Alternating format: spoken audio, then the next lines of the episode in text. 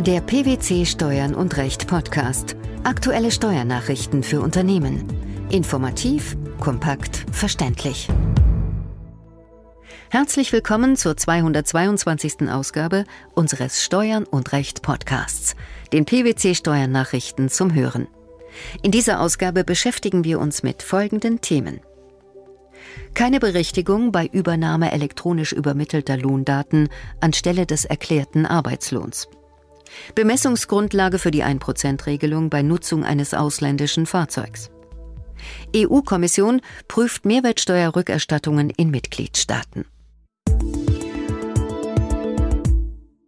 Wenn das Finanzamt bei einer in Papierform abgegebenen Einkommensteuererklärung den vom Arbeitgeber elektronisch übermittelten Arbeitslohn nicht mit den Angaben des Steuerpflichtigen zu seinem Arbeitslohn in der Steuererklärung abgleicht, und die Einnahmen aus nicht selbstständiger Arbeit im Einkommensteuerbescheid infolgedessen zu niedrig erfasst werden, kann das Finanzamt den Fehler nicht im Nachhinein berichtigen. Zu diesem Ergebnis kommt der Bundesfinanzhof in einem am 14. März veröffentlichten Urteil. Welche Anmerkungen lassen die obersten Finanzrichter ihrer Entscheidung folgen? Sofern der vom Steuerpflichtigen erklärte und der der Einkommensteuererklärung beigestellte Arbeitslohn nicht übereinstimmen, hat der Sachbearbeiter regelmäßig und gegebenenfalls auch in weiteren Datenbanken zu ermitteln, welches der zutreffende Arbeitslohn ist.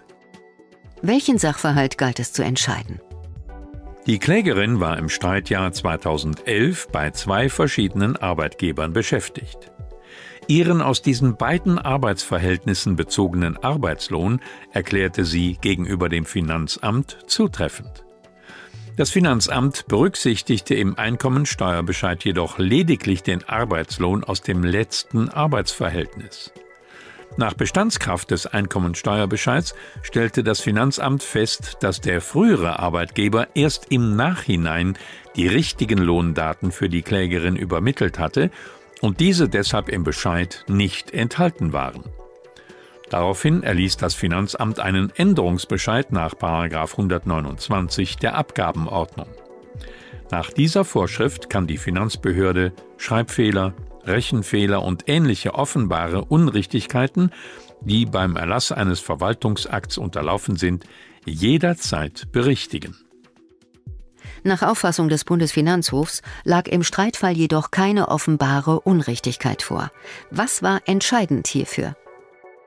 Ausschlaggebend war, dass die Klägerin ihren Arbeitslohn zutreffend erklärt, das Finanzamt diese Angaben aber ignoriert hatte, weil es darauf vertraute, dass die vom Arbeitgeber elektronisch übermittelten Daten zutreffend waren. Wenn es bei dieser Vorgehensweise zu einer fehlerhaften Erfassung des Arbeitslohns kommt, liege kein mechanisches Versehen, sondern vielmehr ein Ermittlungsfehler des Finanzamts vor, so die Begründung des Senats. Eine spätere Berichtigung nach 129 Abgabenordnung ist folglich nicht möglich. Dazu ist jedoch noch eine Anmerkung wichtig.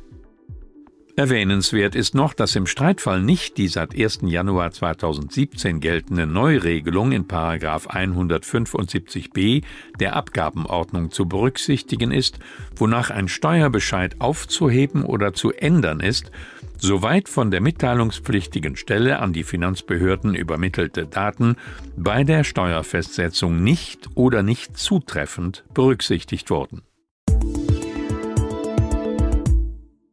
Existiert für ein betrieblich genutztes Kfz kein inländischer Bruttolistenpreis und ist das Fahrzeug auch nicht mit einem Modell, Bau oder Typen gleich, für welches ein inländischer Bruttolistenpreis existiert, ist der inländische Bruttolistenpreis zu schätzen. In seinem Urteil macht der Bundesfinanzhof Ausführungen zu Art und Umfang der Schätzung. Welcher Sachverhalt lag im Streitfall vor? Im Streitfall war zu entscheiden, ob der inländische Bruttolistenpreis eines nach Deutschland importierten Kfz auf Basis einer amerikanischen Händlerpreisempfehlung ermittelbar ist und das Finanzamt daher keine Schätzung des inländischen Bruttolistenpreises mit den tatsächlichen Anschaffungskosten vornehmen durfte. Der Kläger hatte als Bemessungsgrundlage den niedrigeren amerikanischen Listenpreis angesetzt. Das Finanzgericht hatte der Klage nur teilweise stattgegeben und die Bemessungsgrundlage unter Ansatz eines geschätzten inländischen Bruttolistenpreises festgelegt. Dem folgte auch der BfH. Wie äußerten sich die obersten Steuerrichter in ihrem Urteil? Sie weisen darauf hin, dass bei der Bewertung der privaten Nutzungsentnahme nicht auf die tatsächlichen Anschaffungskosten des Kraftfahrzeugs, sondern in jedem Fall auf den Listenpreis als generalisierende Bemessungsgrundlage abzustellen ist. In Ermangelung eines inländischen Listenpreises könne allerdings nicht der ausländische Listenpreis angesetzt werden. Warum nicht? Der ausländische Listenpreis spiegelt nicht die Preisempfehlung des Herstellers wider, die für den Endverkauf des tatsächlich genutzten Fahrzeugmodells auf dem inländischen Neuwagenmarkt gilt. Er berücksichtigt insbesondere nicht die für den Endverkauf im Inland notwendigen Kosten für die Bereitstellung des Fahrzeugs auf dem deutschen Markt und für die aufgrund inländischer Zulassungsvorschriften notwendigen technischen Umrüstungen sowie für ausstattungsbedingte Nach- oder Umrüstungen, die das Fahrzeug an die inlandstypischen Anforderungen der Kunden anpassen. Folglich hat das Finanzgericht einen geschätzten inländischen Bruttolistenpreis als Bemessungsgrundlage herangezogen. Wie hat es diesen ermittelt? Das Finanzgericht hatte die Schätzung auf der Grundlage verschiedener inländischer Endverkaufspreise freier Importeure vorgenommen und dabei entsprechend der Bruttopreislistenmethode auf die typischen Abgabepreise eines Fahrzeugimporteurs und Importfahrzeughändlers abgestellt. Diesen Abgabepreis hat es anhand der Abgabepreise anderer Importeure bei gleichen oder ähnlichen Fahrzeugen überprüft und ist auf dieser Basis auf einen geschätzten und insoweit auch generalisierten Bruttolistenpreis gelangt. Die Europäische Kommission hat am 15. Februar 2018 eine sogenannte Konformitätsprüfung eingeleitet, um herausfinden zu können, ob die Mehrwertsteuererstattungen an Unternehmen in den EU-Mitgliedstaaten mit dem geltenden EU-Recht und der Rechtsprechung des Europäischen Gerichtshofs in Einklang stehen. Welchen Grund hat die Offensive der Kommission?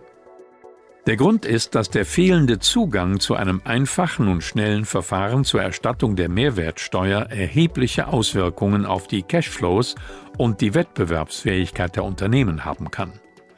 Dies gilt insbesondere für die kleinsten Unternehmen, die es sich nicht leisten können, lange und beschwerliche Verfahren zu durchlaufen, um die ihnen vom Staat geschuldete Mehrwertsteuer zu erhalten. Wie will die Kommission dem entgegenwirken? In den nächsten acht Monaten werden die Steuervorschriften in den einzelnen Mitgliedstaaten überprüft, um sicherzustellen, dass die Erstattungsverfahren es den Unternehmen ermöglichen, Mehrwertsteuerguthaben sowohl im eigenen Land als auch in anderen EU-Ländern schnell und einfach zurückzufordern. So wird beispielsweise untersucht, wie lange es dauert, bis die Verfahren in jedem Land abgeschlossen sind und welche unnötigen Hürden im System bestehen, die finanzielle Risiken für die Unternehmen mit sich bringen können.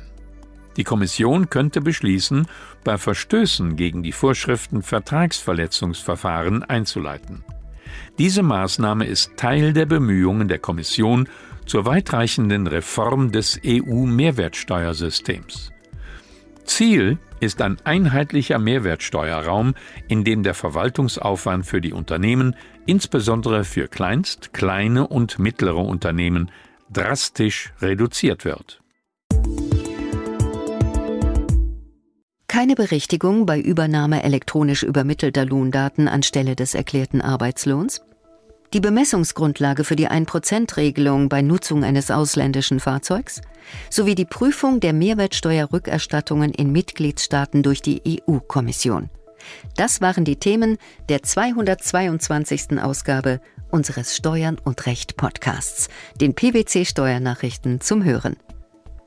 Wir freuen uns, dass Sie dabei waren und hoffen, dass Sie auch das nächste Mal wieder in die PwC Steuernachrichten reinhören. Steuerliche Beiträge zum Nachlesen finden Sie in der Zwischenzeit unter blogs.pwc.de slash steuern und recht.